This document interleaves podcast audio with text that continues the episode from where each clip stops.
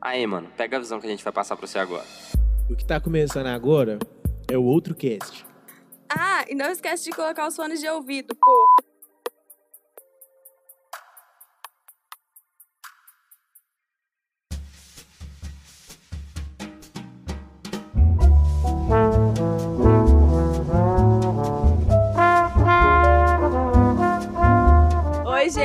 Esse é o episódio. Não sei, vocês só vão saber quando ele tiver postado o número dele. E a gente vai falar de um filme que o meu amigo que tá na cal, logo menos ele vai se apresentar, me apresentou. E eu acho esse filme muito, muito maravilhoso. É, como vocês sabem, como vocês viram no episódio do Neil, quando eu gosto de uma coisa, eu gosto muito. E ele é muito sensível é, para falar de, de coisas muito complicadas. Enfim, vocês vão ver durante o episódio. Mas vamos para as apresentações. Se apresentem aí, eu começo. Meu nome é Júnior, vocês podem me ouvir sendo chamado de Emilson. Eu sou o amigo da Japa, mas não o que apresentou esse filme, porque eu gosto muito da Japa, tipo, muito mesmo. E eu não faria isso com ela, porque esse filme é triste. E. Ah, mas o que que não é triste na nossa vida? Tudo. Eu sou uma pessoa mega feliz. Eu, hein? Ah, pronto! Ah, pronto! Eu, hein? Posso fazer minha introdução agora? Vai lá. Obrigado. Agora eu sei porque que meu pai viajou e não voltou. Porque ele não me ama. Amigo! Nossa, amigo! Ai, pesado. Achei pesado. Pesou, pesou, pesou. Sou o Jimmy e eu gosto do Irandir Santos desde que ele roubou a mulher do Capitão Nascimento.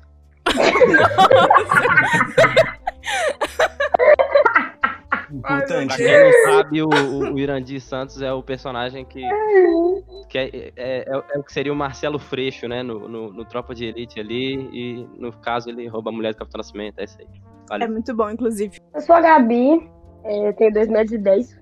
Isso. Certinho. É. Oi, gente, é isso. E eu não tenho muito o que falar sobre mim, não.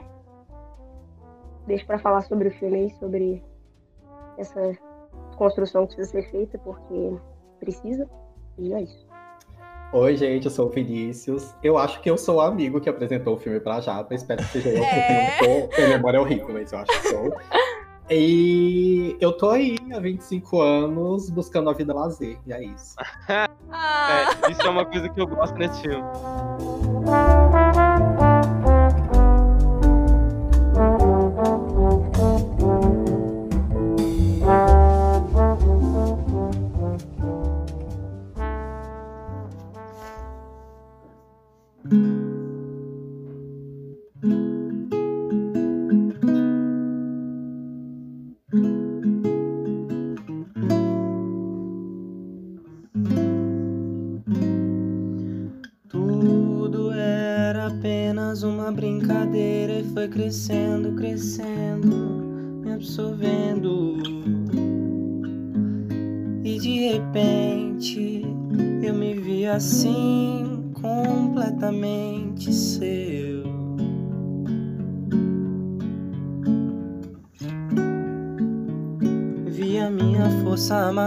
Seu passo.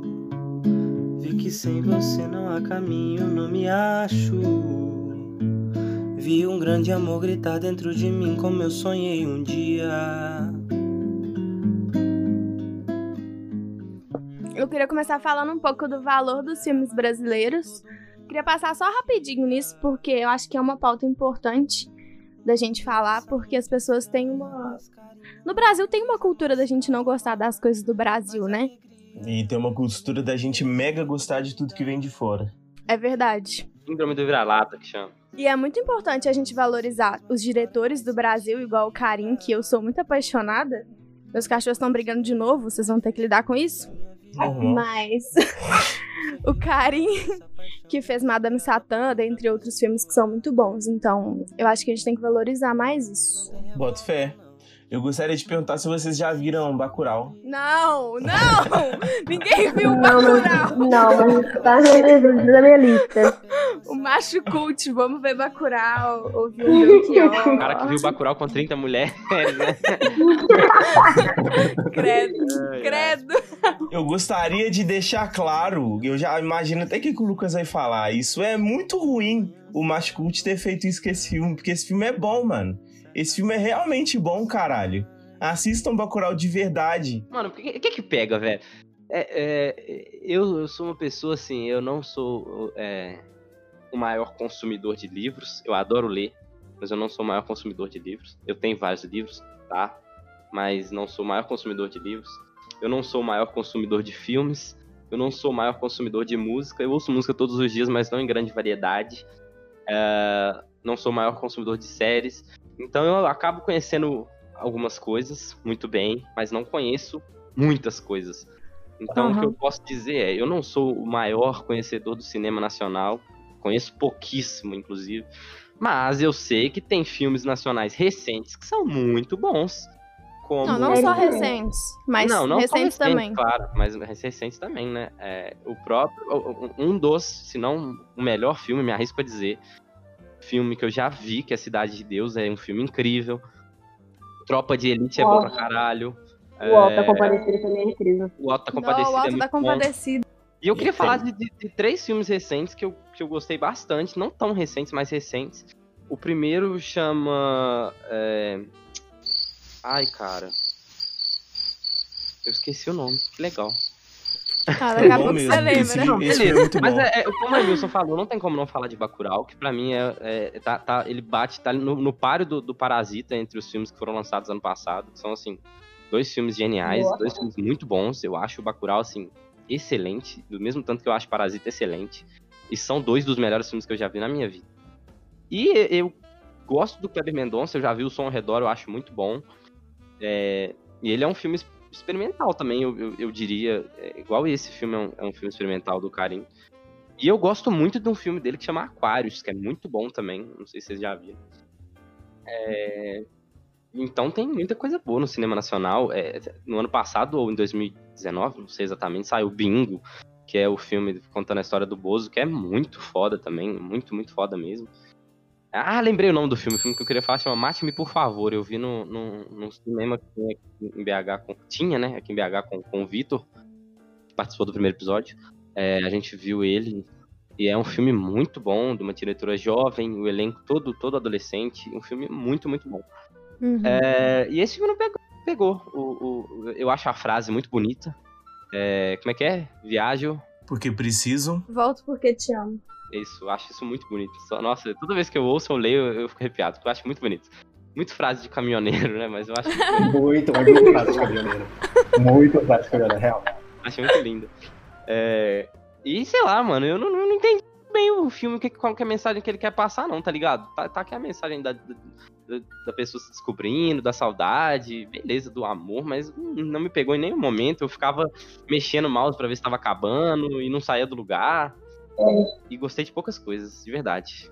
Eu acho ele bem lento, mas a mensagem, pelo menos para mim, é, foi bem clara, assim, de, de amor e solidão, e essa inconstância entre amor e solidão. Aquários não é não, velho. Esse filme que eu citei, Aquários eu particularmente, eu particularmente acho que o filme tem zero a ver com amor, porque eu acho muito um sentimento de posse o que ele tem pela pseudo-amada dele. A galega, né? E, é, pois é. Eu acho que tem muito a ver com mais com posse do que com amor de verdade, sabe? Porque ele teve, ele teve uma oportunidade gigantesca de conhecer o sertão, que é, assim, incrível, incrível. E ele não soube aproveitar nem um pouco isso, sabe? Não aproveitou as paisagens, não aproveitou as pessoas que ele conheceu, tirando as prostitutas, obviamente. Mas ele não conseguiu aproveitar a beleza daquilo tudo, só pensando num amor que na cabeça dele existia, sabe? Eu acho que é muito mais a questão do luto do que a questão da posse mesmo. Que é a questão de estar mal por um momento e esse momento ser indefinido, sabe? Esse momento pode ser 15 dias, pode ser um ano, pode ser. Porque não tem um momento certo para você superar uma pessoa. Não tem um período de. Ah, não, aqui, ó. Toma esse remedinho aqui, de em 20 dias você esqueceu a pessoa, você superou a pessoa. Três meses no Spotify. É, tá ligado? Isso não existe. E ele tá nesse bagulho. Não, eu particularmente entendo isso, eu entendo, eu entendo perfeitamente como funciona. Mas eu acho que também você pegar e romantizar essa situação é você mostrar para outras pessoas que estão passando por aquele problema que, que é normal, sabe? Que é de boa você ficar sofrendo por tanto tempo por uma pessoa específica. Eu acho que isso é bom. Acho que falar para as pessoas que, que, que elas podem sofrer esse tempo todo é bom, porque deve ter muita gente sofrendo por muito tempo que deve estar se achando estranho. Porque na, em qualquer adaptação as pessoas sofrem infimamente e elas já estão de boa. É raridade você ver alguém que sofreu muito tempo. Sim, mas a questão é que o amor romântico ele já tá tão entranhado, acho que na nossa sociedade, que é tipo assim, é normal você querer, sei lá, morrer por uma pessoa, você criar poesias de que morreria por alguém, que, sei lá, igual tem uma música do Coldplay que fala que ele atravessaria a nado o oceano se fosse preciso. E o amor não é isso. I swam across, I jumped across for O amor é leve, é sutil. Por você. Então eu não acho. Que... Essa é a questão. Para mim o amor, ele não é que não é leve e sutil. Para mim o amor é outra coisa. Para já o amor é outra coisa. Pro Lucas é outra coisa. O bagulho que é, que tá falando é o amor para ele é daquele jeito, sabe? Tanto que a, a, o filme inteiro ele tá falando o que que é para ele, o que que as coisas significam. O que as coisas são nos olhos dele e tudo é, mais. É, eu acho que é muito sobre essa ótica. Essa é a forma que ele visualiza as coisas. Você pegar aquilo ali e isso serve para te separar dele, que é para falar tipo assim, ó, você pode não tá vendo isso que eu vi, tipo assim, você pode não tá vendo que essas duas pintas no rosto dela fazem ela uhum. parecer uma atriz de cinema, mas para mim é isso que parece, entendeu? É para te separar dele e falar, ó, essa é a minha ótica das coisas, você não precisa enxergar as coisas desse jeito. Não, com certeza. Mas eu acho que essa, rom essa romantização exacerbada também não é saudável, sabe? Porque as pessoas pegam muitas vezes essas coisas como verdade e acaba, sei lá, sofrendo demais ou se apegando ao fato de que para você amar de verdade você tem que sofrer. Eu não acho que isso é uma realidade, sabe? Eu acho que isso é uma realidade para algumas pessoas. Eu acho que é mais sobre para sofrer desse jeito é preciso que você tenha amado. Não acho que ele sofreria desse jeito se ele não tivesse amado. É. Não, eu não concordo. Eu acho que isso tá mais para sentimento de posse do que amor em si. Porque eu, particularmente, é só parar pra gente analisar os últimos relacionamentos que a gente teve. Tô falando no geral, tá, gente? Pra gente pensar mesmo. Que, tipo, a maioria dos relacionamentos da gente, a gente pensa no tipo daquele aquele tipo de amor, sabe? De meu Deus, eu tenho que fazer tudo por aquela pessoa. Se eu não fizer tudo por aquela pessoa, ela vai me abandonar. Ou a gente tem aquela sensação de que vai ser abandonada a qualquer momento. Eu não acho que é isso que funciona, entende? É, eu nunca pensei assim, então eu não sei como é que é. Eu não sei até que ponto, tipo, o filme, ele, ele não te fala se é certo ou se é errado o que ele tá vivendo. Ele só te fala, igual quando eu tava assistindo com o Emilson, eu falei com ele que é muito bizarro como que o filme ele vai e volta muito rápido. Eu não sei se vocês têm essa sensação também. Tipo, ele vai lá no altão de, um, uhum. de uma sensação muito feliz, ele tá de boa conversando com as pessoas. E do nada, igual na, quando ele tá na entrevista com a Tati, que ele tá conversando com ela e tal. Ele tá de boa, tá feliz e tal. E do nada ele vai pro fundo do poço. O filme te coloca lá no fundo do poço com uma trilha super bad. E ele fazendo um mantra com ele mesmo, falando: Eu quero uma vida lazer, eu quero uma vida lazer. E uma trilha muito boa, por sinal. A trilha do filme te leva em lugares assim muito bons. É, ele não te fala exatamente, tipo assim, isso aqui é errado ou certo ele só te leva nessa experiência maluca, né, mano? Porque é muito intenso, eu acho, assim. Principalmente em algumas partes. Eu acho que o que é mais legal é que ele te coloca no, o filme te coloca no tempo dele, no tempo é. do personagem. Então, assim, por mais que a gente perceba um. Ai, não sei, uma tentativa de cura, um processo muito individual, sabe? Que não sei nem se concordo que dura tanto tempo, assim, porque eu acho que no começo do, texto ele fala que a viagem dele era para durar 30 dias. 30 dias, né? E aí dura mais que isso, obviamente. Só que, cara, eu acho que, que os amores. É, existem alguns, alguns amores que passam por nós que o processo é muito mais longo de superação e de cura. É, e o que eu acho foda é que assim. Eu não entendo, eu não entendo o filme, eu entendo o filme como um filme muito melancólico. E eu tendo a gostar disso, né? Porque é canceriano. Então, drama, melancolia é comigo mesmo. Só que ao mesmo tempo, ao mesmo tempo, eu acho legal que ele, que ele se abra é, para quem, para o telespectador, assim, mostrando esse processo, sabe? Então, por isso que eu não acho que seja muito sobre é, romantizar essa, essa dor. Até porque a gente não sabe muito como as coisas se deram. A gente sabe que a galega meteu o pé na bunda dele. E foi isso. Então, eu não sei até que ponto até que ponto o filme abre brechas pra gente concordar e discordar, sabe? Eu acho que é, tipo, muito sobre cada um se colocando ali no banco do carona junto e vamos ver o que cada um acha. É, essa, eu acho que a relação com ele é muito menos prejudicial do que a relação dele com o outro. Real. Porque quando ele tá com, com ele, tipo, ele tá lidando com aquilo, ele tá tentando se entender. Tanto que, igual eu falei, ele vai e volta, vai e volta em sentimentos muito intensos.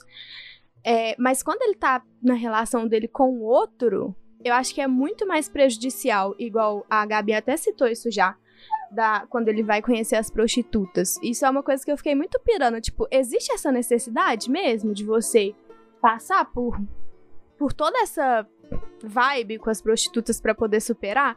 Porque parece que ele só fica de boas a viagem. Porque antes dele conhecer as prostitutas, ele tá adiantado na viagem. Uhum. Ele tá horas adiantado na viagem. Acho que meio-dia adiantado. E depois dele conhecer as prostitutas, ele fica cinco dias atrasado na viagem. Então tem esse paralelo também. Mas é que eu e a Japa, a gente já conversa há anos sobre isso, sobre a necessidade que as pessoas têm de quando termina um relacionamento, de tapar buraco com outras pessoas, saca? E ele acaba perdendo tempo da viagem que ele poderia estar fazendo coisas, outros tipos de coisa, tentando ali suprir uma necessidade dele, saca? E isso ele deixa bem claro também, quando ele encontra a Paty. Ele fala que foram as últimas 24 horas que ele passou tranquilo, sem passar, sem pensar no passado. Porque ele é um cara, ele tá numa viagem muito solitária, ele tem a necessidade de estar com pessoas o tempo todo, e ele não pode estar com pessoas o tempo todo. Porque sempre que ele não tá com alguém, ele tá pensando na, no, no passado dele, consequentemente na galega. É, é muito foda. Igual no, no começo do filme, ele fica tipo, chego, ele fala, né? Chega a me cansar de tanto pensar no você, não aguento ficar só. E aí ele fala pra ele mesmo: sabia que a única coisa que me deixa triste nessa viagem são as lembranças que tenho de ti? E uma das coisas que eu fiquei mais chocada foi que ele nem tava mais com ela, cara. Ele mente pra gente, ele mente pra ele, ele mente pra gente. Eu minto pra mim, imagina pra você. Amo você de verdade. Amo você de mentira. Amo andar na cidade. Vida eu não tenho saída. Se eu minto para mim, imagina pra você, meu bem. Para mim, meu bem. Se eu minto pra mim, imagina pra você, meu bem. Pra mim também. É, e isso é logo depois ele falar sobre que ele não sabe escrever uma carta de amor, né? Que isso daí ele fala, é, que ele escreve na carta como se ele estivesse fazendo uma carta de amor. Ele fala: os únicos momentos felizes que eu tenho são quando eu lembro de você. Aí ele, é, desculpa, eu não sei, não sei escrever cartas de amor. Você sabia que os únicos momentos tristes que eu tenho são quando eu lembro de você? Tá ligado? Então, é complicado. E ele tava mentindo na cara lavada. Ele mente tanto que ele coloca a foto deles na, na capela, como se eles fossem casados ainda. Meu Ai. Deus! Como se ele tivesse casado, real. Tá ligado? Então, tipo assim, ele não tá mentindo só pra gente, ele tá mentindo pra ele mesmo e pra Deus. Tá mentindo pra todo mundo. Gente, é Renata Canceriano. Ah, É eu acho que ele é pisciano, viu? Ah, pode ser pisciano também. Pode ser pisciano. Eu acho que ele é pisciano com lua em câncer. Que pai é minha versão masculina. É minha versão. É isso. Eu, que- eu queria dizer que essa discussão sobre signos aí não representa a visão do outro cast, tá? Representa sim! Representa, Representa não. sim! Eu e o Emilson somos maioria. Eu e o Emilson somos maioria no podcast. e eu posso dizer que não representa. Pelo amor Mas de nesse Deus. episódio vocês não são maioria, então assim. E tem o Dida. Eu acho que esse filme funcionaria como um audiodrama, cara. Sinceramente. Totalmente. Eu concordo com você. não. Eu não vejo necessidade das demoras. Eu acho que se pudesse botar uma trilha ali, cara, ouve o, fi- ouve o filme. é, sa- sabe o que eu faria de novo se eu fosse rever? Uma coisa que eu nunca vou fazer? É, é dei- deitar, deitar e, e- e botar um fone e ouvir, tá ligado? Porque Eu não me interessa aquelas imagens ali, eu caguei pra aquilo, sabe? Aquilo ali pra mim só nossa, demora. eu- eu quero muito falar disso, mas vai, Gabi. A real é que eu assisti o filme uma vez assistindo, prestando atenção e tudo bonitinho. E outro eu assisti só com meus fones de ouvido deitado na velocidade 1,5 pra eu conseguir pres- prestar atenção, saca? Porque o filme dá muito espaço pra você desfocar.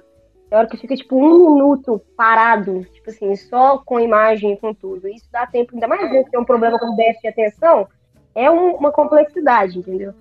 Então a segunda experiência foi melhor do que a primeira. Então, se eu pudesse recomendar, eu também faria a mesma coisa. Entre a última fala e o final fica muito tempo sem som, velho. Mas eu sou suspeita pra falar de, de imagens e coisas relacionadas ao sertão. Mas isso é o bagulho do ritmo também, né? O ritmo dele é lentíssimo. O ritmo do filme é muito, muito lento por causa dessas falar. pausas demoradas. Então, eu pra, eu, pra eu ver agora, igual a, a Gabi falou, quem tem déficit de atenção, mano, pra eu ver, minha crush tinha que ter- dormiu, aí eu não tinha ninguém pra conversar, desliguei o Wi-Fi no celular e deixei no, no mega widescreen na televisão, que é pra eu não ver nada das abinhas. Aí eu consegui ver, de novo. É basicamente E não prestei muita atenção, porque as partes que eu tinha prestado atenção eu tava pensando em outra coisa. É por isso que eu concordo super com o Jamie que poderia sim ser um, um áudio, entendeu? Ser um filme. Porque. É isso. Eu acho ele lento, mas eu acho que as imagens fazem parte. Se você tiver a imagem, você perde parte da experiência. Não, eu acho que as imagens fazem muito parte da experiência. Porque, primeiro, se você não tá assistindo, você não tá vendo as coisas que ele tá vendo. Você não tá vendo o sertão. E aí você perde a sua ótica. Porque é igual o Dom Casmurro.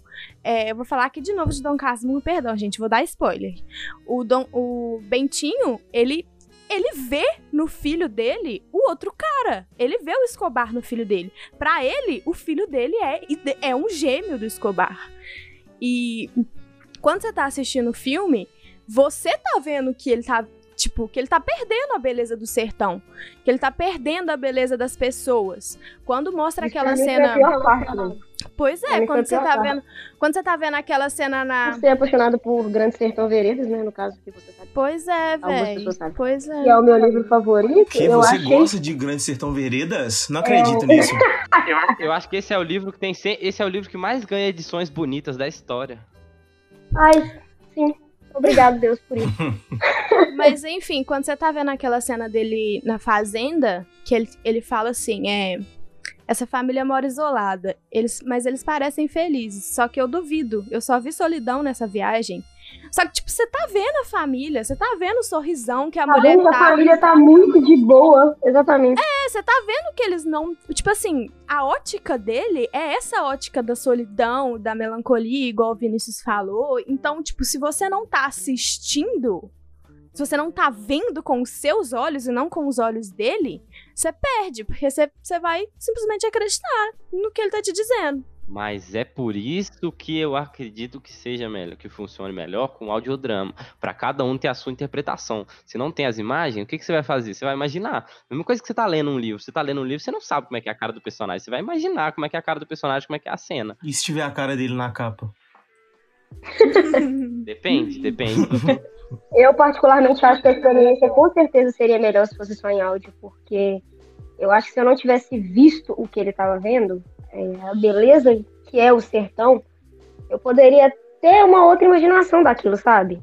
Mas como você, quando você tem imagem, eu acredito que você saiba realmente o que ele tá vendo. E aí eu fiquei triste, pra ser. Esse filme deixa a gente triste. É, fiquei Esse triste. filme deixa a gente Fiquei triste. triste porque o sertão é uma coisa tão incrível.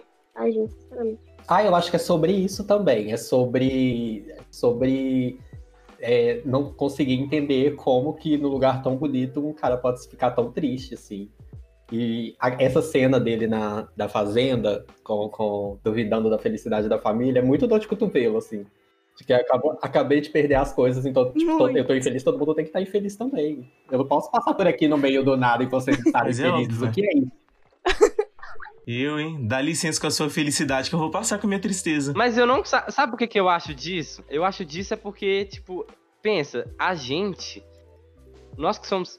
Acho que todo mundo aqui mora em BH, né? Eu tô em BH, mas eu moro no Rio. Ah, não, tá, mesma coisa. Mesma coisa assim, no caso, né? De, de, de cidade grande, capital. Aham. Pensa no, na- na- só. e- Ele fala ali, em algum momento. Eu não sei exatamente se ele fala de Fortaleza, alguma coisa. Mas ele fala que ele é de um setor ali e ele é da cidade. Uhum. Pensa você, tem que. Você te mandam pro cu do Judas. E aí você não faz ideia do que que pega, você não tem acesso à internet, você não tem acesso ao seu computador, você não tem acesso ao seu celular, tá que na época do filme nem, nem tinha essas coisas. Mas em casa você já tem um milhão de, de opções de coisa pra fazer, um milhão de E, e ele tá. rec- Em, em- em vários momentos do filme, ele reclama, tá ligado? Da secura, da, da solidão. E pensa, você não tem o que fazer. Você, t- você tem aquilo ali pra você conviver. Às vezes, em algum uma pousada ou algum lugar, você vai achar uma televisão, alguma coisa. Do mesmo jeito que ele acha pessoas, no caso as putas ali, pra se divertir com elas. E é nesse momento que ele perde o, o, o, o, o, foco da dor que ele tava sentindo antes, entendeu?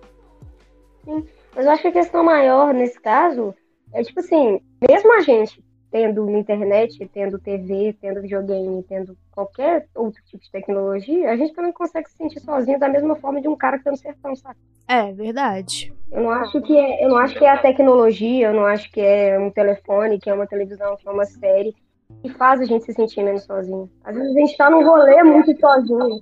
No caso do filme ali, eu acho que é isso. A solidão dele é essa, tá ligado? É o que me passou, pelo menos. Gente, sinceramente, ele só não gostou do sertão, ele achou o sertão uma bosta, não foi por causa do sertão, foi externo ao sertão. Foi o que aconteceu com ele antes dele ir. Foi só por causa disso que ele não gostou do sertão. Tanto que ele vê beleza em algumas coisas do sertão, sim. Só que, tipo assim, ele não vai focar na beleza das coisas, ele vai focar na falta que outras coisas fazem, entendeu? Que é o que a gente costuma fazer sempre. Tudo é a sua ótica, entendeu? Tudo é a questão da sua ótica. É, você pode achar um deserto lindo do mesmo jeito que a pessoa pode achar o deserto vazio e assustador, entendeu? É questão de ótica. Se você não tiver disposto a enxergar beleza nas coisas, você não vai ver. Ele não tava. Ele queria sofrer. É, ele queria É. sofrer. Não, ele queria, ele queria, mano.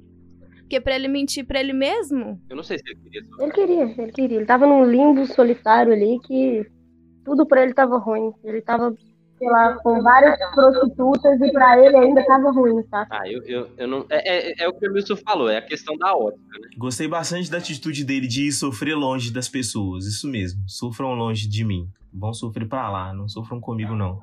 Eu já tenho meu sofrimento. Ah, respeita a sua solidão, mas não teu longe.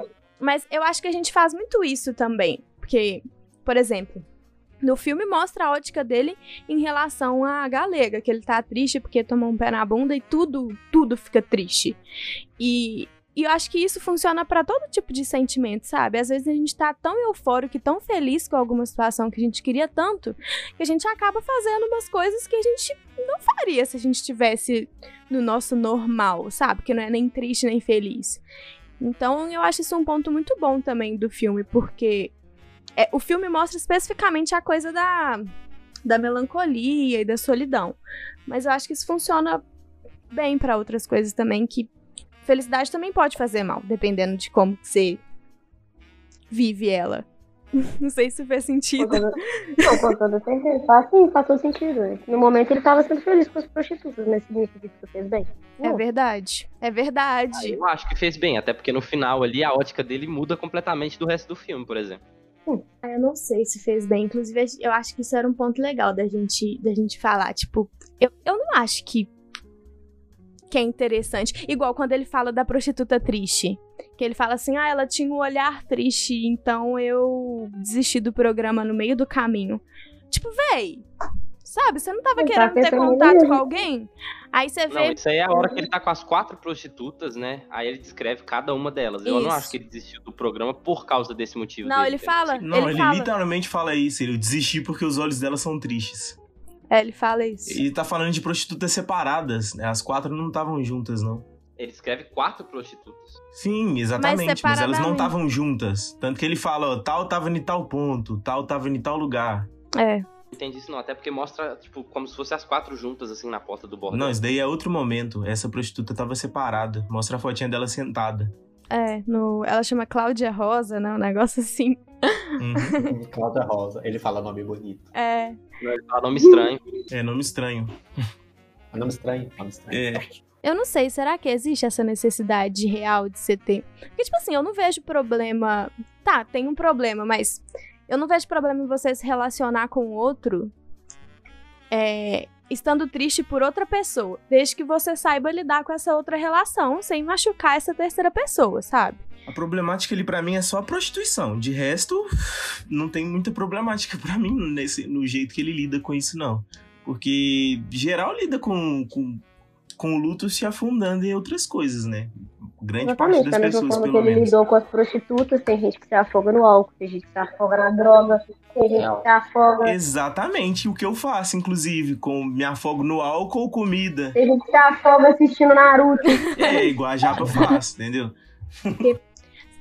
Eu fico pensando se é real. Mas é real, Japa, você faz isso, você já falou pra gente. Ah, mas isso não impede de eu pensar se é real ou não. Que isso, você fazer, quando você faz, é, já, já é real, não?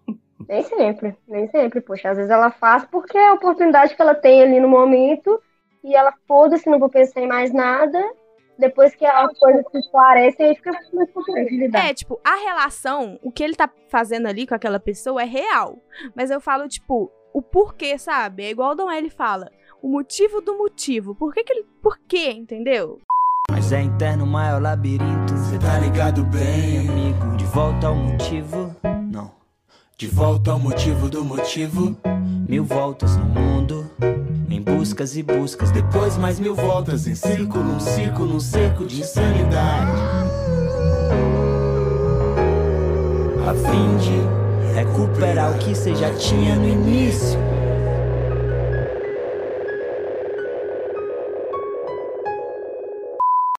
É, ele quer se. Ele quer, primeiro, passar o tempo, sem pensar no que ele tá querendo pensar, e é o que faz ele fazer isso são as pessoas. E ele quer preencher um vazio com outras pessoas, que é o que eu faço, principalmente. E que é o que eu não Quando faço. eu tô num estado de luto desse. Eu preencho meu vazio com álcool e comida, tá ligado? Aí eu preencho meu com sushi, álcool, bastante álcool. E aí? E, tipo assim, é, por- por como elas são prostitutas, não existe a questão do. Dele ter que parar pra conversar com elas. E, tipo assim, não, eu tô passando por isso, isso e isso. Então, então, ele é isento de qualquer tipo de responsabilidade afetiva, principalmente. Então, quando você tá lidando com pessoas que não são prostitutas, que elas estão lá, não estão lá pra fazer. O trabalho delas não é de satisfazer, né? Obviamente. É, aí você tem que. Aí é necessário você conversar com eles e falar, tipo assim, ô, então, tô saindo de relacionamento, tal, tal, tal, não quero fazer nada, tal, tal, tal. Você tá aí, eu tô aqui, se você quiser, vamos. Jogar limpo e claro, sempre. E aí as coisas acontecem, entendeu? Cara, isso é uma coisa muito legal. Isso eu concordo super, mas infelizmente muitas vezes 90% das pessoas não estão nem aí pro que o outro tá sentindo. Simplesmente é. vão, usam e aí só lidam com isso depois, saca? E depois quando você vai ver, deixou a outra pessoa muito mal por um momento seu, sabe? Que era exclusivamente seu. Isso é errado. A responsabilidade afetiva é uma, um bagulho que pouquíssimas pessoas têm. Pra ser sincero, né, gente? Muita pouca, muitas Real. poucas pessoas têm responsabilidade afetiva, que é pensar como que o outro total. vai lidar com, com o que você faz. E responsabilidade não é só empatia, tá ligado? Eu, particularmente, quando tava solteira, sempre deixava claro para as pessoas: olha, eu posso te oferecer isso, isso e isso. Tá bom pra você? Cafuné gostoso, um omelete no outro dia. Tá tudo bem pra você? Tá. É isso que eu posso E oferecer. sai da minha casa. Por favor, tio. Fecha a roupa e vai embora. Não dorme aqui não, caralho. Quer que eu chame o Uber? eu acho interessante, assim, que pensando em, em estrutura do filme mesmo, espe- especificamente do roteiro, essa, essa única fala, é, de essa única ação de reparar o olhar triste dessa prostituta, dá, tipo, coloca ele num lugar muito safe. Assim, tipo, ai, é, me relacionei com essas prostitutas aqui, uma delas ele fala, Xana Rechonchudinha. Só que aí depois ele se abstém e ele fala, ela tinha um olhar triste, desistir do programa no meio do caminho. Então, tipo, é uma fala, uma linha do roteiro em que a gente é, atribui a ele uma humanidade, assim, tá? Tipo, ok, talvez ele não seja um cuzão com essas mulheres, ele só tá, enfim, procurando a válvula de escape no sentido de não ter que pensar na galega ou querer distrair, enfim, whatever. Isso é muito inteligente, eu acho. Muito. Tem várias coisinhas nesse filme que são muito inteligentes. Pra mim, a, a coisa que mais. que foi a hora que eu chorei nesse filme, a primeira vez que eu vi. É Foi. quando ele se mata no final. Desculpa, gente, entreguei o final. É isso. Spoiler, spoiler. Spoiler. Não, foi quando ele fala: viaje porque preciso, não volto porque te amo. Cara, Mano. isso. Não volto porque ainda te amo. Tem o ainda te amo. Eu acho o Irandir Santos muito foda, mano. Na, na moral, velho. Eu- eu gosto muito, eu já gostava dele em Tropa de Elite, aí depois eu vi Velho Chico, que eu falei de, de Velho Chico ontem lá no. No, no, Cine no comentário, Confraria. lá no Cine Confraria. E, e, e, puta, eu babo muito ovo desse cara, mano. Eu achei ele muito foda, eu acho a voz dele muito foda. Aí a voz dele é muito foda mesmo. né? Eu acho ele bom. Até na novela retardada que ele fazia um personagem retardado lá da Globo, lá ele é bom. Ah, o cara é foda. Mas Eu prefiro o Guilherme Tô roubando a mulher do Capitão Nascimento, que aí pra mim já é demais. Não, Melhor vou coisa passar que ele pano. fez, pau no cu do Capitão Nascimento. Não vou passar pano. Cala a boca e não fala comigo. É, essa cena é boa. Essa parte que ele fala não volto, pra mim é muito forte, cara, porque é quando ele toma consciência. Tipo assim, não sei, o Vinícius acho que quer falar disso também. Mas é, ele toma consciência disso, sabe? De tipo assim, tá, eu passei por isso, eu não tô mais com ela, é, eu ainda amo ela, mas isso aqui é o ponto final. Eu entendi como ponto final isso. Cara, eu acho que sim. Eu acho que sim. E aí, eu escrevi um, um texto ano passado é, que se chama Viagem porque preciso, não volto porque te amo. E aí, eu só fui entender. Eu escrevi o texto depois desse nome, né? Obviamente. Aham. E eu só fui entender isso do não volto porque ainda te amo depois que eu escrevi o texto. Porque eu acho que é justamente isso, Japa. É assim, tô aqui sofrendo essa viagem, nesse sertão, nesse calor, te amando ainda. Mas, cara, eu não volto porque eu ainda te amo. A vida vai ter que acontecer, sabe? Você me deu um pé na bunda, eu vou ter que aceitar. E assim, porque também não tem muito o que ele fazer. Eu acho que o Isso. filme deixa isso muito claro. Ele não tem escapatória. A Não. não ser viver com ele mesmo que as pessoas que ele passa é, pela viagem, assim. Com a galega não tem mais o que ele fazer. Ele já dá a relação meio que como acabada, assim. Dado, não tem volta. Então eu acho que não voltar, porque ainda ama ela, é a melhor escolha que ele fez. E é triste, né? É muito triste quando você percebe que. Tipo assim, você tá bravo com ele porque ele mentiu. É, é a minha sensação, né? Eu fiquei brava com ele porque ele mentiu pra Não, mim. não fiquei bravo, não. Achei engraçadinho. Fiquei, hahaha, olha só você, hein? Olha só, um mentirosinho. Eu fiquei brava e aí depois quando ele. Você vê ele passando por isso, é foda, porque você... eu, por exemplo, não concordava com muitas das coisas que ele tava falando ali pra ele mesmo, mas é foda você ver a pessoa passando por essa situação, né? De. Igual quando a menina fala da, da vida lazer, tipo, é, é ruim ser amar e não ser amado. Ah, é, é esse filme, véi. Fez um rolê, fez um rolê. Aqueles- esse filme. É o que eu tava conversando com a, com a Gabi mais cedo também. Que é essa coisa de. O filme. Ah, gente, antes de você continuar, eu acho super legal amar e não ser amado. Pre- Gosto muito. É só assim que eu. É esse que é o meu amor mesmo? Só assim que ele funciona? É só assim Tive que eu que lidar conheço o amor, ele. né? Tipo assim. É. Já com o amor vai vir pra mim só assim, então eu vou amar desse jeito mesmo. hein? A gente não faz esse exercício, né? De, tipo, de amar e não querer o amor de volta em troca. A gente não faz com que essas coisas sejam, sejam genuínas, assim. Ai, tudo bem eu amar a outra pessoa, mas tudo bem se ela não me ama também. E, sim, não tô falando só de relacionamento, não. Tô falando em outros níveis, sabe? É tudo tem que ser recíproco, né? Ai, se eu te amo, você tem que me amar também. E se você não me ama, eu fico, eu fico triste. E essa é a maior problemática do amor pra mim. E nem tem necessidade de ser um amor romântico. Do amor em qualquer etapa, em qualquer estágio de amor pra mim. Porque a outra pessoa não é obrigada a sentir por você o que você sente por ela, cara. Ela não tem obrigação nenhuma disso. E você vai ter que lidar com isso, porque é o que você tem que fazer. A outra pessoa não obrigou ela a você amar ela, tá ligado? Você não chega nas pessoas e fala, você vai me amar agora e é isso. E eu não vou te amar de volta, não, porque eu não sou obrigado. Não é assim que funciona a vida. A gente é ensinado que, é, que amor é assim. É o que eu- a Gabi me falou mais cedo, que é muito verdade. Que a gente é ensinado que, tipo, amor é você. na- verdade, nem é só você com uma outra pessoa feliz pra sempre. É um homem e uma mulher felizes pra sempre com um cachorrinho. E tudo que foge Héteros, disso. e brancos. É, tudo que assim, Exatamente. tudo que foge disso é errado, é estranho, é, sabe? Isso, Não. E é o que a gente estava conversando mais cedo sobre o- o- os filmes mais vendidos e os livros mais premiados e vendidos. São, são os livros e filmes que abordam isso, né? É o amor romântico mesmo, é Romeu e Julieta.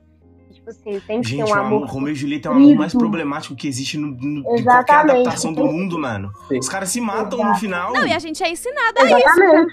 É, a gente não nada aí. Então, tipo assim, se você não está disposta a se matar, por mim, Exatamente. você não me ama o suficiente. Até que a morte nos separe. Meu cu, até que eu não queira mais. Mano, Ou que a gente, ou que a gente não queira. Ai, Cara, Bonnie e Clyde é a mesma coisa. E eu acho que é engra... eu acho engraçado que não é só com relação de homem e mulher que isso é romantizado, tá ligado?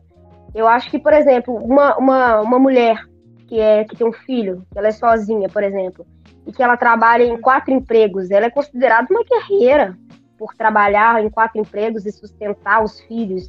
Sendo que não devia ser romantizado isso, saca? Não devia ser ela ser guerreira por causa disso. O estudante pobre que, tra... que estuda 12 horas e trabalha mais 8 pra conseguir pagar a faculdade dele, tá ligado? Isso não é legal, não, galera. Exatamente. O estudante negro que faz medicina com livros ganhados do, do- do patrão rico da, da, da mãe. E aí ele estuda 18 horas, sendo que tem um. e vira matéria de jornal. Exatamente. E tem aí um branco maldito que estuda duas horas por dia, tem a faculdade paga e consegue fazer as coisas, sabe? Eu acho que a romantização vai, vai muito mais além do que a romantização de casal. Entende? E isso é a problemática, saca? É virar e falar assim, nossa, que linda a fala da Paty, né? Como ela é forte, Exatamente. muita coisa, coisas boas pro futuro dela. Meu filho, minha filha, não é sobre isso, não. exatamente o ponto que eu ia entrar, do tipo assim, meu Deus, ela é prostituta, mas olha só o que ela deseja, tá vendo? Olha, olha como ela é guerreira, olha como ela é uma mulher forte por isso. Sendo que não, cara, a problemática do rolê é exatamente ela precisar se prostituir pra sobreviver e sustentar a filha, tá ligado? Não, e ela fala, tipo, se eu tiver um emprego melhor, eu vou sair daqui. Tipo, ela não Uhum. quer isso. Você tá vendo que isso não é a melhor coisa pra ela. E o filme, o tempo inteiro, ele tá te mostrando umas coisas que, assim. É pra você pensar. O filme todo, pra mim, é pra você pensar, cara. É uma coisa que a Monique sempre fala no, no Cine Confraria aqui. Que o cinema e a arte em geral. É, Pode ser que ele não faça sentido pra você ali na hora e pode ser que você não goste, mas se ele te fez pensar, se ele te fez questionar certas coisas suas, ele tá fazendo a parte dele enquanto arte, sabe? E esse filme, ele faz muito isso, muito, muito.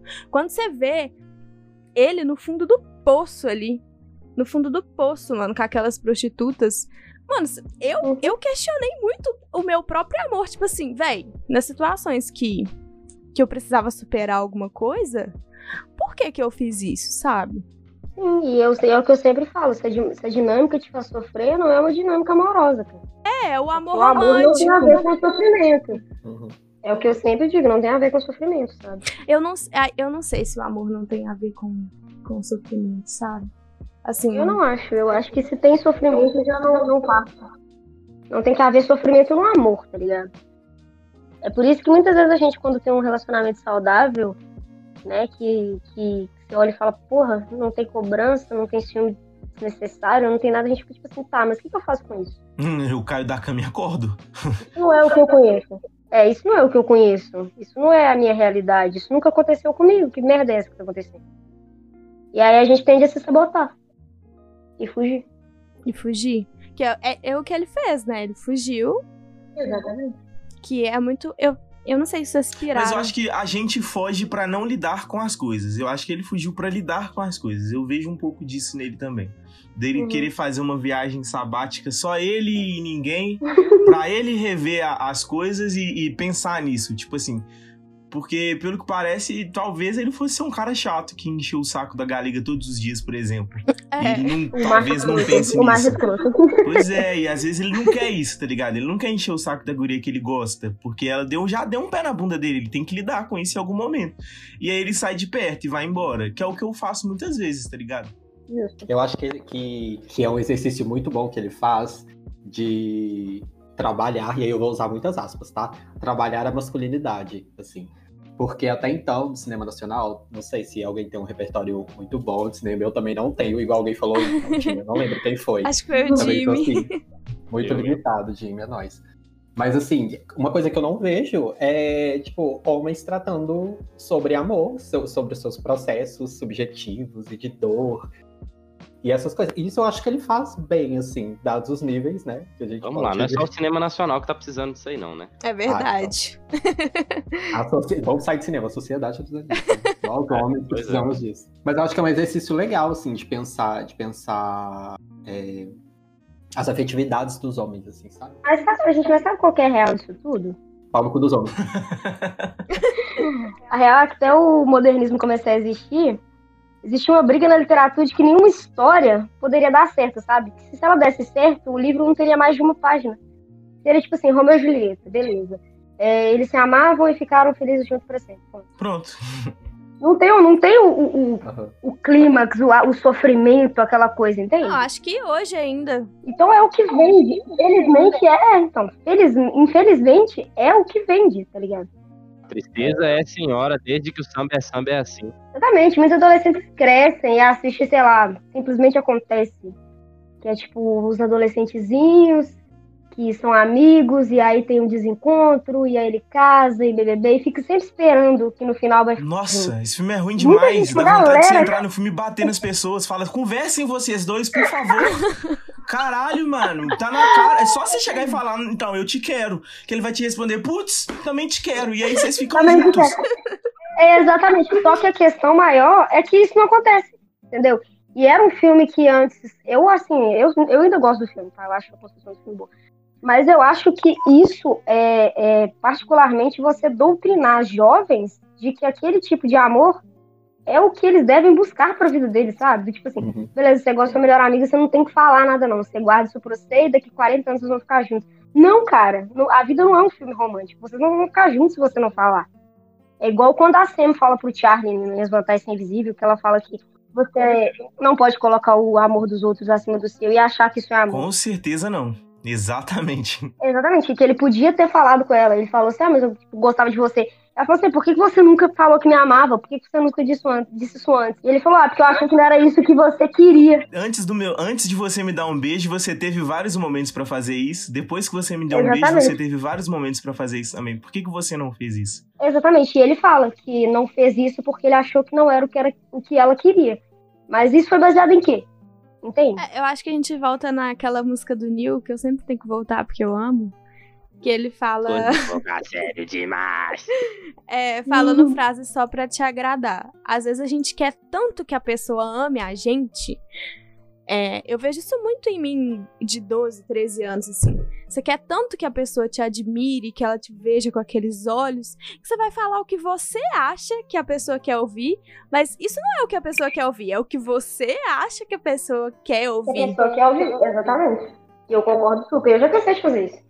A gente se transformar no que a pessoa acha, no que a gente acha que a pessoa quer, como na realidade a pessoa só queria que você fosse você mesmo. Entende? E aí você se transforma do que você acha que a pessoa quer e a pessoa não te quer do jeito que você se transformou e você fica se sentindo bosta por não ser você e por ter performado errado.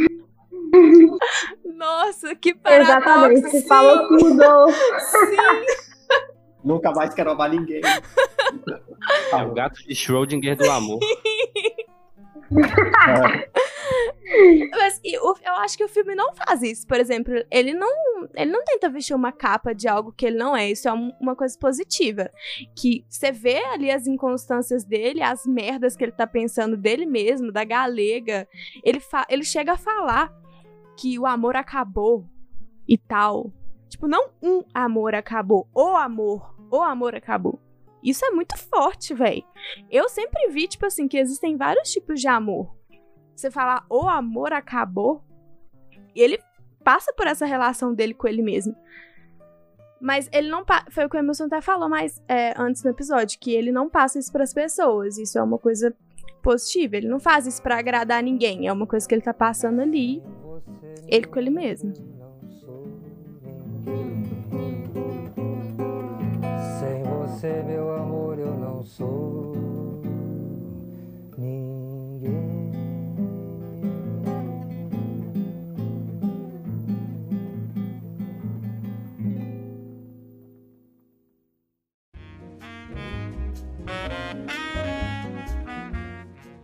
É, eu queria falar um pouco sobre a montagem e o roteiro do filme. que eu acho muito, muito, muito interessante. O primeiro ponto que eu acho muito interessante que é você não ter a necessidade de ter um equipamento de áudio. Não, áudio até que eles têm um equipamento que parece bom, mas tipo, você não precisar gravar um filme de Hollywood pra você passar uma mensagem pra alguém, sabe? Pra você dar uma experiência pra alguém. Isso pra mim é muito muito fantástico, cara. Porque, assim, a gente também é ensinado que cinema é só Marvel com 500 mil efeitos especiais e um monte de coisa, né? E eu não vejo assim.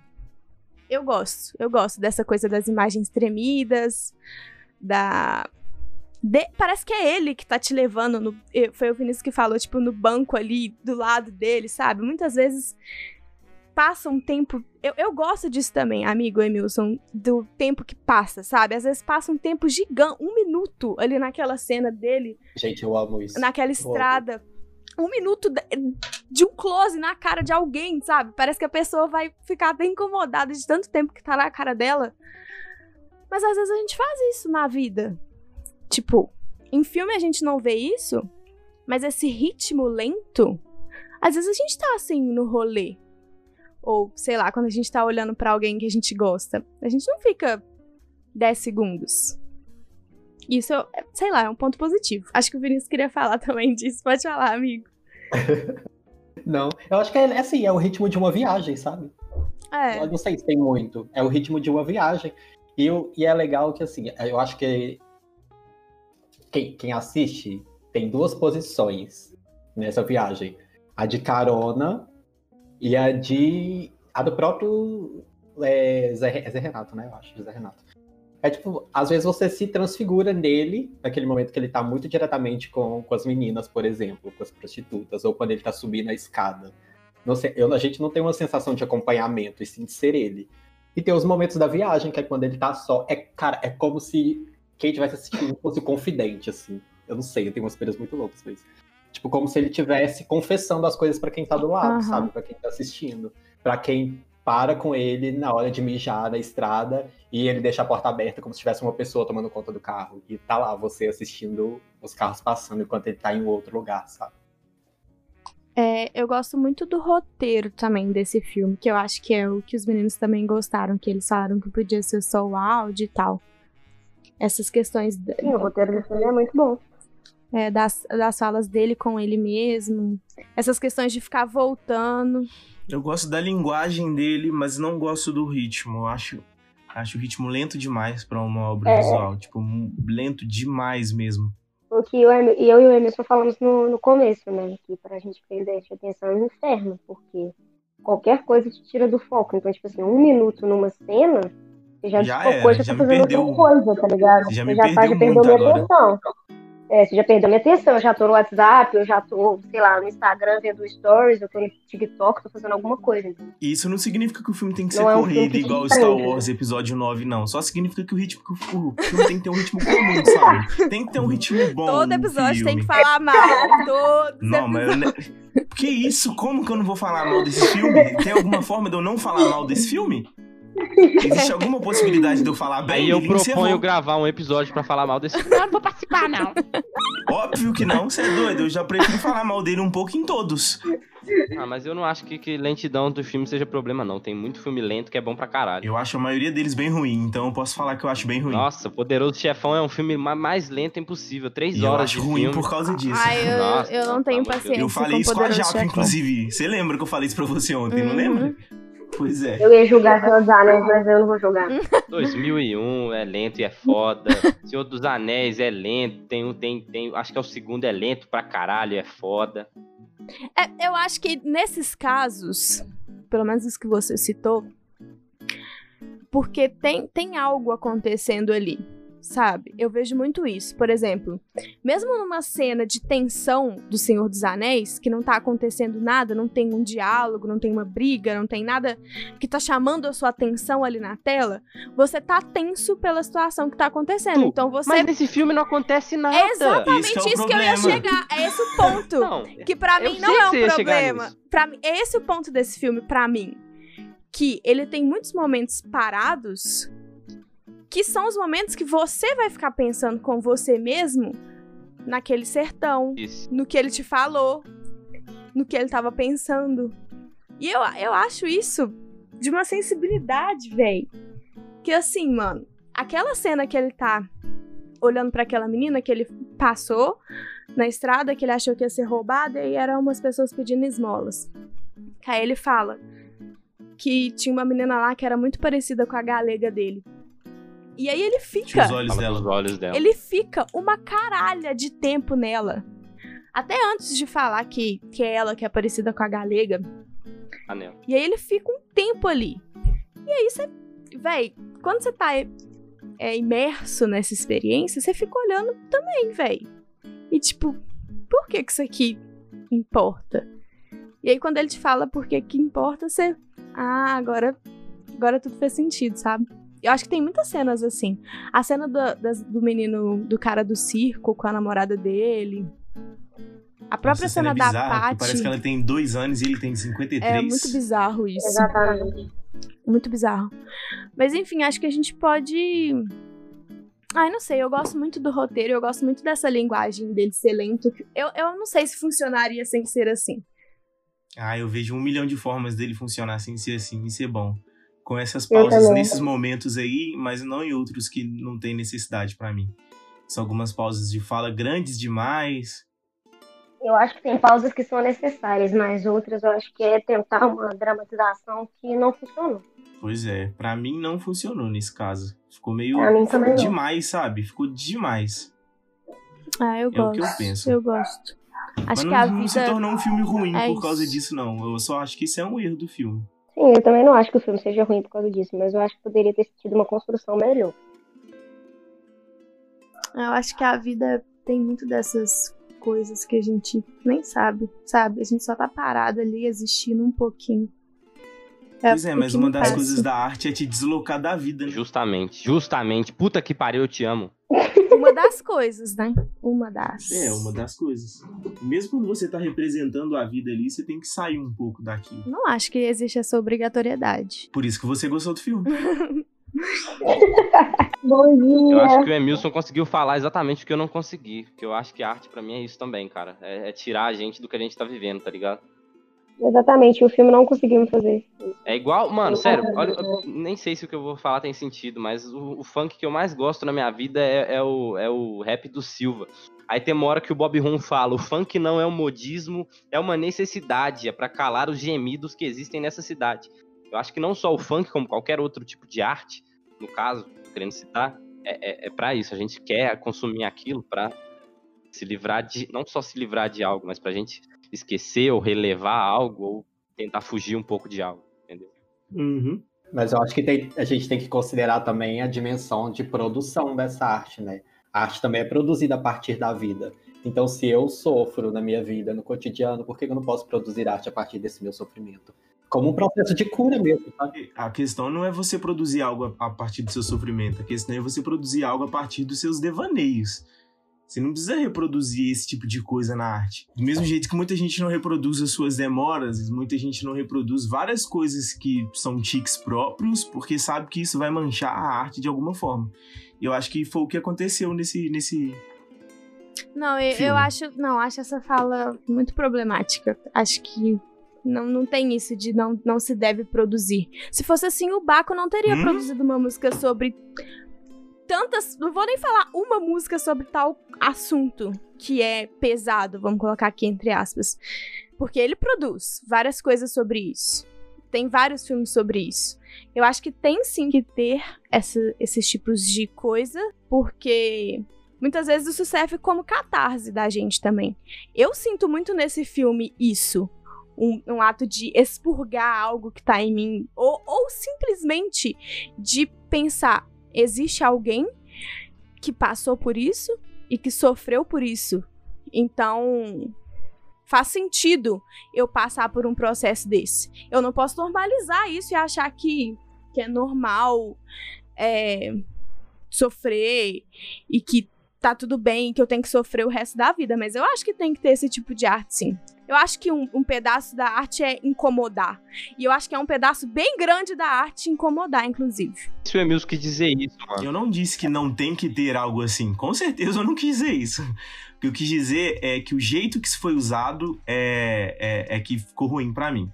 Eu acho que podia ter sido usado de outra forma. Eu gosto de várias artes, você sabe muito bem disso, que representam a realidade e estão aí pra incomodar. E a principal dela é que eu tô incluso, que é o movimento hip hop.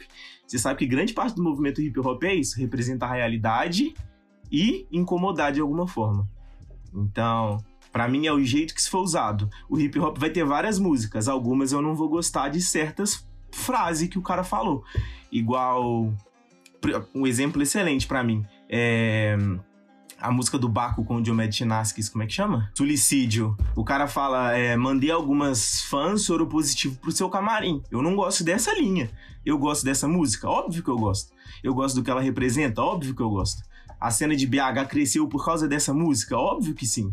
Então, tipo assim, tem essa frase que eu não gosto nessa obra que é boa. Para mim, o filme é isso. Tem essa lentidão que é demais e eu não gosto numa obra que é boa. Para mim, o filme é bom. Eu só não gosto da lentidão que foi colocada nele.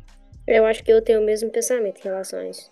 Que a questão da melancolia na arte é uma coisa assim, inegável, que sempre existiu, É. sempre vai existir. Sempre vai existir. Muito dos melhores discos, dos melhores filmes, das melhores séries são coisas completamente melancólicas, mano. É, a- o CD do Neil saiu da maior melancolia da vida dele, que foi a perda da mãe dele. Mas ele usa isso de um jeito diferente, tá ligado? É, eu gosto de. Sei lá. É, porra, todo mundo gosta de Moonlight. Porra, Moonlight fala só de coisa bonita? Não. Não- na maior parte do tempo, inclusive, ele não fala de coisa bonita. É, ele enfia o dedo na ferida, mano. E, e- e- e, tipo assim. é, música principalmente, mano. Quantidade de música. Eu sou uma pessoa que só gosta de música triste. Eu também. É, eu também, desculpa. As pessoas não gostam que quando eu pego meu violão pra cantar alguma música, porque elas sabem que eu vou cantar e tocar alguma música triste. Porque eu sou uma pessoa triste, eu gosto de música triste, eu acho as músicas tristes mais bonitas, é isso aí, tá ligado? Exatamente. A Japa sabe que quando a gente tá no rolê, pegar meu celular é suicídio. É. Ah, eu e o Emilson gostamos de Billie Eilish, porra. Pelo amor de Deus. Não, a Japa, olha o tanto, olha o tanto que a Japa já, já reclamou comigo porque eu fui na casa dela do nada e ela tava tranquila fazendo as coisas. E eu coloco três músicas tristes e ela ficou triste do nada. Por causa das três músicas tristes que eu coloquei. Eu tenho uma playlist no, no Spotify que chama Bad, é música de, de curtir a fossa. Você tá triste? Vai ouvir, vai ouvir Eu- The quando- Scientist do Coldplay. Puta Exatamente. Que pariu, morrer na entendeu? hora. Nossa é isso, Mas é o que eu tava falando, a Billie Eilish, mano. Eu, eu e o Emilson gostamos muito da Billie Eilish. A Billie Eilish explodiu, fez o melhor CD do ano passado, desse ano, sei lá. E é uma, uma, uma obra, assim, Nossa, mano, ela é muito melancólica. melancólica, Puta mano. que me pariu. Daniel Caesar é pra caralho também. Eu acho que é isso, assim, é sobre encontrar beleza na melancolia mesmo, sabe? É. E, tipo assim, também não é sobre naturalizar melancolia, tristeza, falar que são sentimentos maravilhosos, enfim, porque não é sobre isso. É sobre encontrar potência nelas mesmas, sabe? Tipo, i- igual você disse, muita coisa boa sai da, da melancolia e da tristeza. Eu acho que é sobre você saber curtir isso sem, sem entrar numa força, sabe? É você saber tomar uma cerveja, um vinho com seu amigo escutando um emo e isso não ser uma coisa ruim. Sim.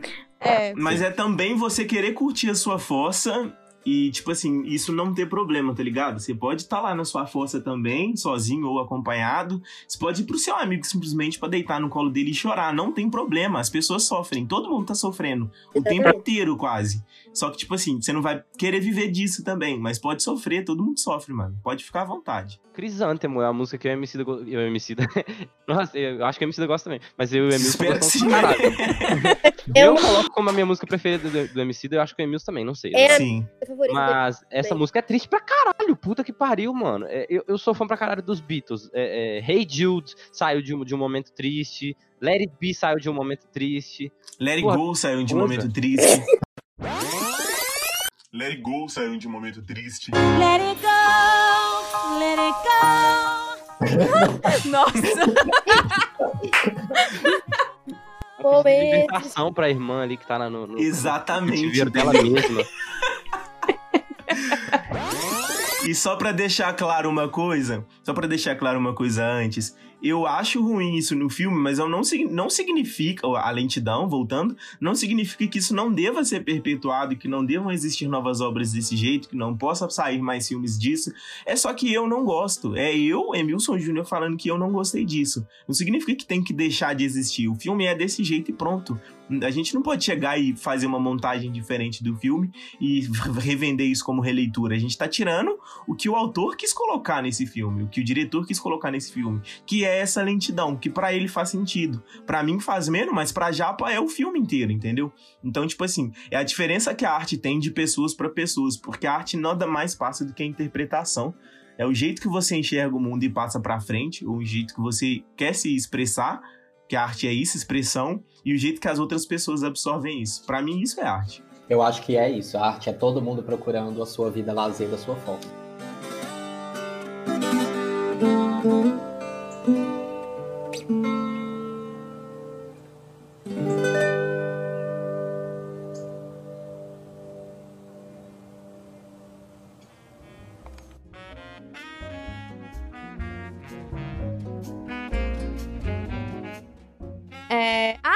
Fazer uma menção ao Rosa aqui, inclusive, de valor de filmes brasileiros. O Vinícius que me apresentou, inclusive, também. Que ele falou comigo, ah, amiga, você precisa assistir Helena, um dos melhores filmes que eu Nossa, já por vi. favor, assistam Então. Helena. Helena é muito bom. Agora eu vou chorar. Ah, o Emilson já falou Eu assisti, fiz o Emilson assistir. Foi realmente Eu um dos mostrei pro melhores Lucas filmes. também, mas eu não sei se ele viu, não. Mas é Eu muito ainda não bom. vi, não, mas eu sei que é da Petra Costa, né? A Petra É, a Costa. Petra Costa é genial. Sim. É. Menção ao Rosa, gente. Assistam esse Menção filme. honrosa também é o Democracia em Vertigem, né? Pelo amor de Deus. Democracia em Vertigem, sim. Democracia em Vertigem, documentário de Oscar, tá? Por favor. Assistam. Menção rosa a Omo e a Gaivota também. Nossa, um, Nossa, um filme que eu choro. Menção honrosa também a Irmão do Jorel, por favor. Irmão do Menção Jorel. Irmão do Jorel. Brasileiro, brasileiro, realmente. Brasileiro. Irmão do Jorel. É, considerações finais. É, eu vou começar. Enfim, eu gosto muito desse filme. Eu acho que ele fala sobre amor e ele fala sobre amor e solidão e sobre esse momento onde você não tá vivendo a felicidade do amor, sabe? E isso me faz refletir sobre várias coisas, sobre várias paradas que eu acho importante a gente refletir, sabe? Que é uma coisa que eu e a Gabi a gente sempre conversa, tipo, a gente tá em constante evolução e ninguém te ensina o que como que você deve amar alguém de verdade, sabe? De uma forma saudável e leve. As pessoas só te ensinam romance de livro, de novela, com musiquinha bonita de fundo. E esse filme, pra mim, ele é sim um dedo na ferida, porque ele, ele vai te mostrar um lado muito pesado, sabe? E e não pesado num sentido ruim aqui, mas assim, intenso. De, de todas essas fases que ele passa dele com ele mesmo, quando ele tá mentindo pra ele mesmo, quando ele finalmente aceita que deu, sabe? Que aquilo ali é um ponto final, e quando ele finalmente se liberta, sabe? E assim, eu não acho que aquele final é realmente uma. Eu esqueci da galega e é nóis, paz e amor, vou pegar não. todo mundo. Eu não vejo Com aquilo como não. isso, mas eu vejo como um. Depois que ele conseguiu colocar um ponto final naquilo, depois de um tempo, ele conseguiu se ver livre pra poder viver outras coisas. Ele fala isso, né? Coragem de viver. E isso pra mim é muito forte, cara. A experiência de, de passar essa jornada com ele, pra mim, foi. Sério. 10. Eu, eu sou muito apaixonada. Então, basicamente eu gostei, é o que o Emerson falou, a gente falou no começo do, do episódio, eu acho que as imagens talvez não precisasse de tanto, eu acho que é um pouco lento demais, mas eu acho que a história em si, a mensagem que o filme quer passar é, é bem, bem coerente, sabe? Não é o tipo de filme que me cativa, então acho que nota 6. Então, eu acho que o filme é um filme sobre cura, pra mim. E ponto. É sobre cura. E, e eu gosto justamente por acompanhar esse processo de cura de um homem sozinho na estrada. É, Só que, ao mesmo tempo que essa, essa solidão me cativa de alguma forma, talvez de uma forma melancólica, ela me deixa também meio agoniado. É, porque é uma solidão, né? Tipo assim, por mais que você se cure, você ainda vai estar só. No final, ele tá curado, entre aspas, ele tá deixando as coisas respirarem, mas ele ainda tá só. Então, me incomoda o não saber onde isso vai dar. e, e também uma menção honrosa ao trecho Eu Quero uma Vida Lazer. Esse trecho é muito importante, é muito potente. Ele surge a primeira vez no Madame Satã, na versão do Karim, dirigido pelo Karim, onde um personagem, é, uma personagem travesti anuncia essa frase, eu quero uma vida lazer, é, e ele traz de novo essa frase na Patti. E assim, é muito legal a gente pensar, eu acho que é muito legal, é muito legal, mas também é muito importante a gente pensar quais são as figuras que estão enunciando essa frase. Eu quero uma vida lazer.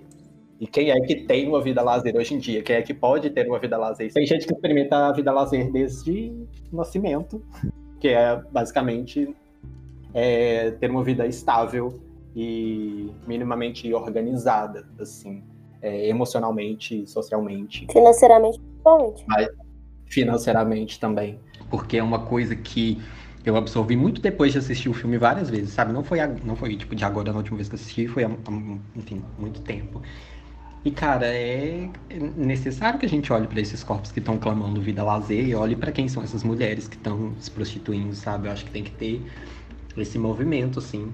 É... E, sim, cara, eu gosto muito do filme, é... mas eu acho que, para além daquilo que eu falei, da importância de um homem falar sobre afetividade, sobre essas vulnerabilidades, é também pensar quem é esse homem. Ele não tem, não tem figura, né? Tipo assim, ele não tem rosto, não tem cor nesse filme. Mas que homem é esse que tá ouvindo aquela mulher que quer uma vida lazer, sabe? Por que aquela mulher tá clamando essa vida lazer para aquele homem? É umas viagens muito loucas que eu tenho. E assim, que eu acho necessário, principalmente porque esse, esse termo parte do Madame Satã, né, amiga? E de um corpo travesti preto. Então, assim, a gente precisa olhar para quem tá clamando essa vida lazer. E assim, em, não só pensando naquela perspectiva da parte de tipo, ah, a gente tem que dar amor a quem dá amor pra gente, né? Nessa perspectiva da prostituição, mas assim, de outro amor que não esse amor é, é, amor romântico, né? Só afetividade, tipo um amor político mesmo. Dar vida a lazer é dar condições de uma pessoa viver plenamente a vida enfim, da forma que ela quiser, mas dando estrutura, sabe? Enfim, tem uma dimensão muito política que eu tenho pensado sobre isso. É, então eu acho importante que a gente se atente a essas figuras que estão enunciando uma vida lazer e que a gente é, pratique no dia a dia um mínimo de empatia para fazer com que todas elas tenham uma vida lazer. Inclusive, estou procurando a minha, se alguém encontrar, por favor. mensagem no Instagram, arroba. Nota 10, sem mais.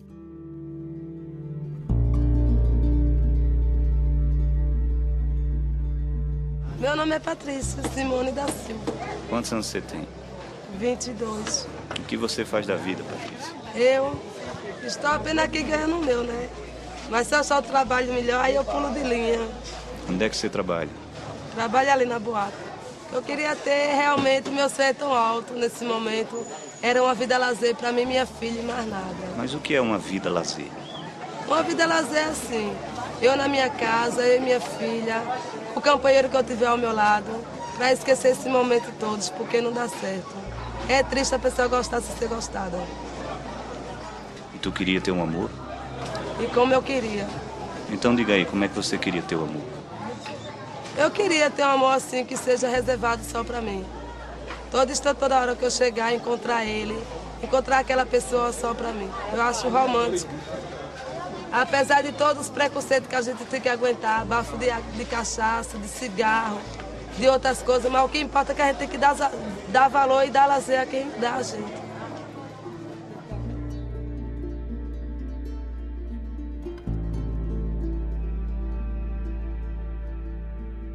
Então, tirando as problemáticas que eu já falei sobre o filme, eu considerei um filme bom. Eu vi ele ontem, revi ele hoje de novo se eu revier de novo, né? É, e o filme, as, os diálogos dele são bons. Não é, não é, um diálogo em si, porque ele não tá falando com ninguém, mas é o, um monólogo. É um monólogo muito bom que ele tá fazendo. Ele fala coisas muito boas durante, durante o. Pelo, pelo decorrer do filme, né? É, a parte que ele fala que ele não sabe escrever cartas de amor é muito boa, que ele fala que sempre que ele tá pensando nela é quando ele tá ficando triste. E a, as partes que, quando ele fala que foi para a cidade só porque ele precisava ver gente, porque ele estava cansado de deserto e imensidão de nada. É, a parte da vida lazer é muito importante. A parte que ele fala que é, viajo porque preciso, não volto porque ainda te amo. Essa parte é extremamente importante, sabe? É uma parte que me tocou muito mas o, o ritmo do filme é algo que me, me tocou demais em questão de, de me influenciar no quanto que eu gosto dele, né? Então eu, eu gostei do filme, mas o ritmo lento foi algo que me tirou do filme várias vezes e eu queria ter ficado mais lá dentro, sabe? Não queria ter saído, não queria ter esse espaço para pensar em outras coisas, eu queria ter ficado mais lá dentro. E é um problema para quem tem déficits de atenção ou qualquer outro desses tic-tac na cabeça. então, minha nota para esse filme é uma nota 7, que é uma nota boa, mas eu acho que é a nota mais baixa que eu já dei para algo até agora. Mas por questão do ritmo, porque se não fosse o ritmo, eu daria uma nota 9 facilmente para esse filme.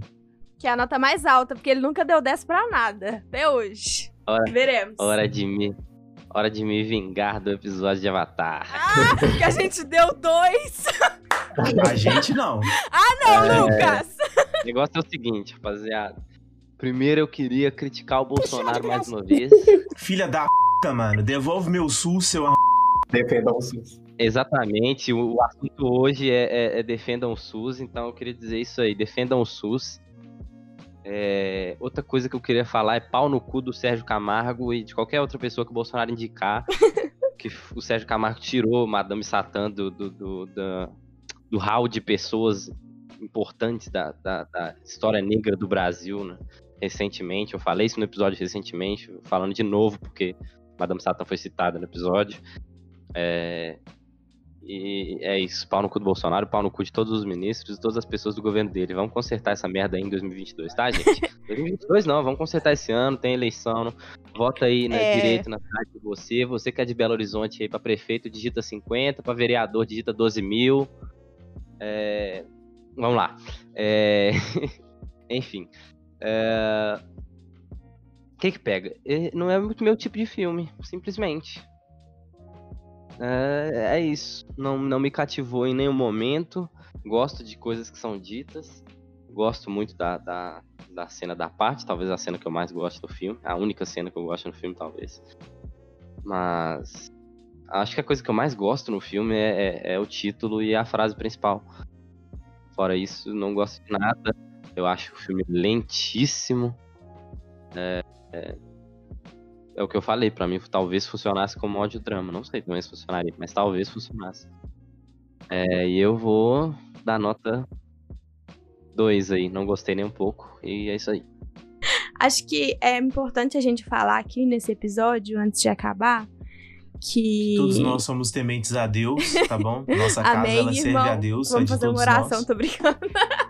É, Não, é para vocês pensarem sobre essa questão de vocês mesmos com o amor, sabe? Isso é uma coisa que a gente sempre conversa.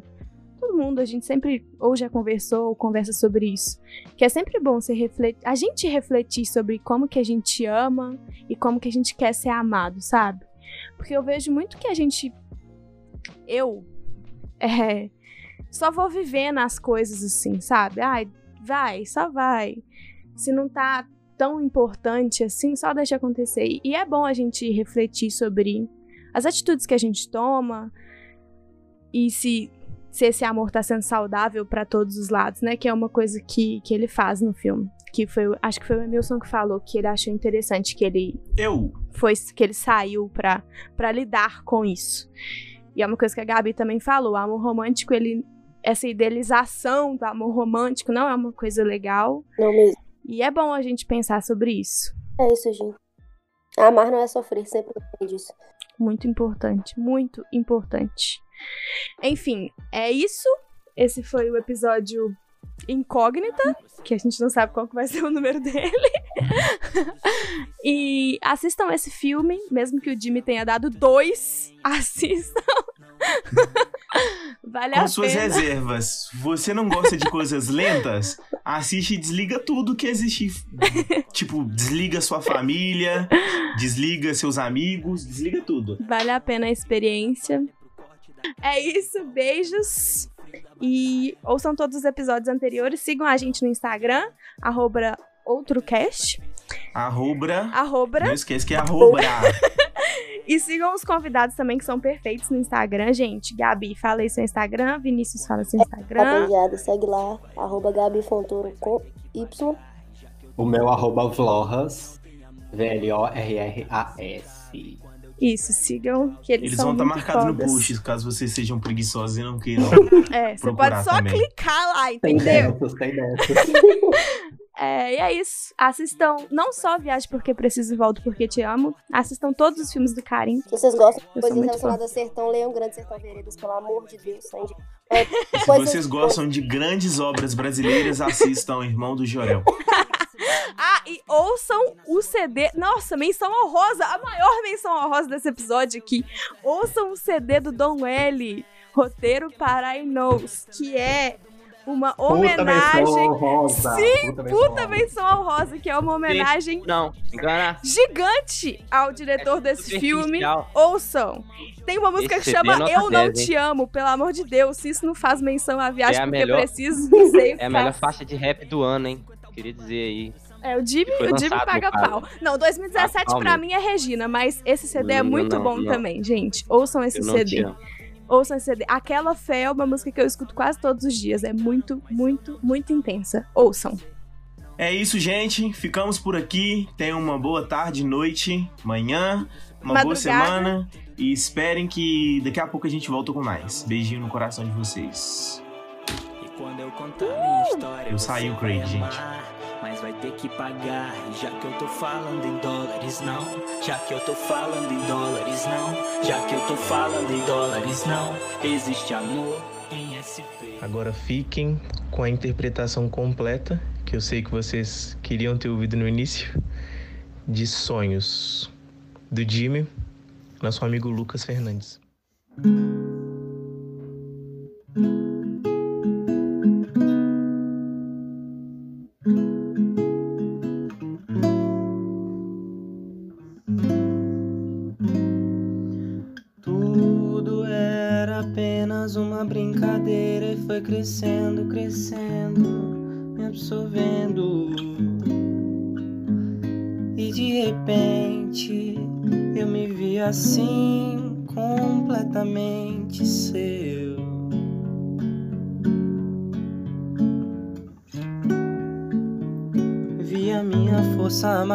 No seu passo. Vi que sem você não há caminho, não me acho. Vi um grande amor gritar dentro de mim, como eu sonhei um dia. Quando o meu mundo era mais mundo e todo mundo admitia. Uma mudança muito estranha, mais carinho, mais pureza, mais calma, mais alegria no meu jeito de me dar. Quando a canção se fez mais clara e mais sentida. Quando a poesia realmente fez folia em minha vida. Você veio me falar dessa paixão inesperada por outra pessoa. Não tem revolta, não. Só quero que você se encontre. Saudade até que é bom. Melhor que caminhar vazio. A esperança é um dom que eu tenho em mim. Eu tenho sim. Não tem desespero, não. Você me ensinou milhões de coisas. Tenho um sonho em minhas mãos. Amanhã será um novo dia. Certamente eu vou ser mais feliz.